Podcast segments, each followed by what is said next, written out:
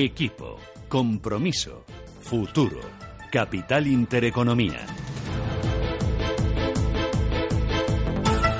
9 y 17 minutos de la mañana, la menos en Canarias, Unibex 35, que lo tenemos a esta hora de la mañana subiendo un 0,45%, 10.291 puntos. Muy cerca se coloca el selectivo español de ese nivel, de esos 10.300 eh, puntos. Dentro del IBEX 35 son los eh, títulos de Amadeu los que lideran las subidas ahora mismo, arriba un 2,2%. Sabadell le sigue con una subida del 1,5%, lo mismo que está rebotando ArcelorMittal. Muy pocas compañías en positivo, tan solo 6. Día es la más eh, castigada, la más bajista pierde un 1,5%. Hoy hemos conocido, por cierto, las ventas minoristas que subieron 1,1% en el mes de julio por debajo de lo esperado. Le siguen los recortes Mafre, abajo un 1,2%. Ganancias también en las bolsas europeas. Tenemos al MIF italiano rebotando un 0,4%, París arriba un 0,48%, el DAX, la bolsa que más sube, un 0,64%, Londres con avances ahora mismo del 0,31%. Muy pendientes también de las divisas, de esa relación euro-dólar, recupera parte del terreno perdido durante esta madrugada. La moneda europea gana posiciones frente al dólar ahora mismo la paridad, una 18,97 unidades. Álvaro García Capelo, analista de XTB, ¿qué tal? Muy buenos días.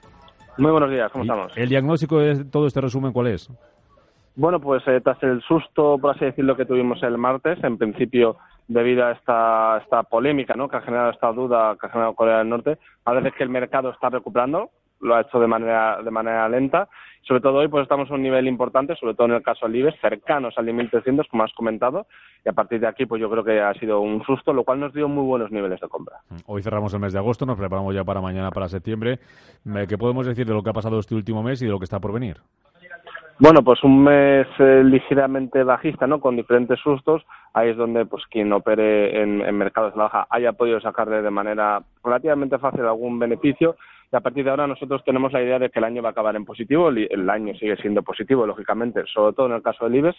Eh, tiene potencial, no sabríamos decir hasta, hasta cuánto, ¿no? qué rentabilidades podría llegar a obtener. Es cierto que ha llegado a ascender casi pues un 15-16% hace pues, apenas dos meses y creemos que al final del año esto puede, puede ir en esta senda ya que todos los fundamentales españoles, europeos y americanos están siendo positivos. ¿Esa subida del IBEX de aquí a final de año va a depender de lo que haga el euro?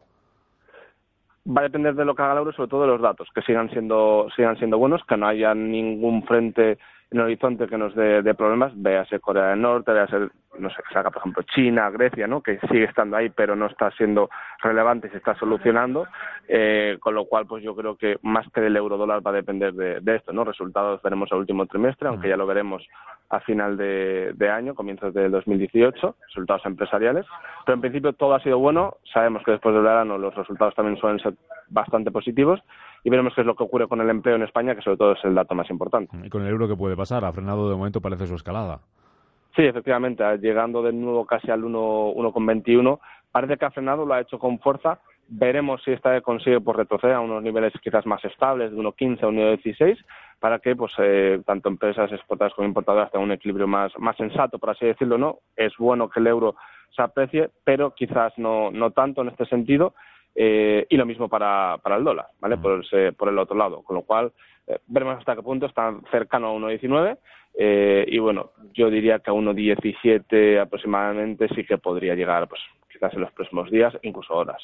Compañías, eh, Álvaro, hoy es noticia BVA porque estaría negociando con eh, Scotiabank la venta de su filial en Chile. ¿Cómo está BVA ahora mismo? Bueno, pues BBVA es de los bancos que más nos, nos gusta.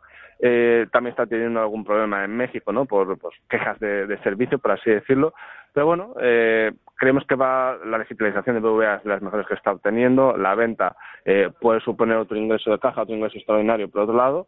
Y si bien el tema bancarios los damos más a, a medio largo plazo, ¿no? Sobre todo por la recuperación que, que ha estado teniendo y que tiene todavía que hacer eh, por delante es de lo que más nos gusta, como ya he comentado, quizás con, junto con Sabadell, por ejemplo. Eh, hoy es día la compañía más eh, bajista ahora mismo, la acaba de superar Mafre por muy poquito, está perdiendo la cadena de supermercados un 1,3%. No lleva buena racha a día. Hoy, por ejemplo, hemos conocido las ventas minoristas que subieron en España, pero mucho menos de lo esperado. No sé si choca un poco con todo el entorno macro y los datos de PIB que dicen que es el consumo interno el que está tirando de la, de la economía. Sí, bueno, día ya sabemos que es de los eh, de las empresas más castigadas por los bajistas, por así decirlo. Es cierto que, bueno, a pesar de esto ha conseguido mantener la, compostura.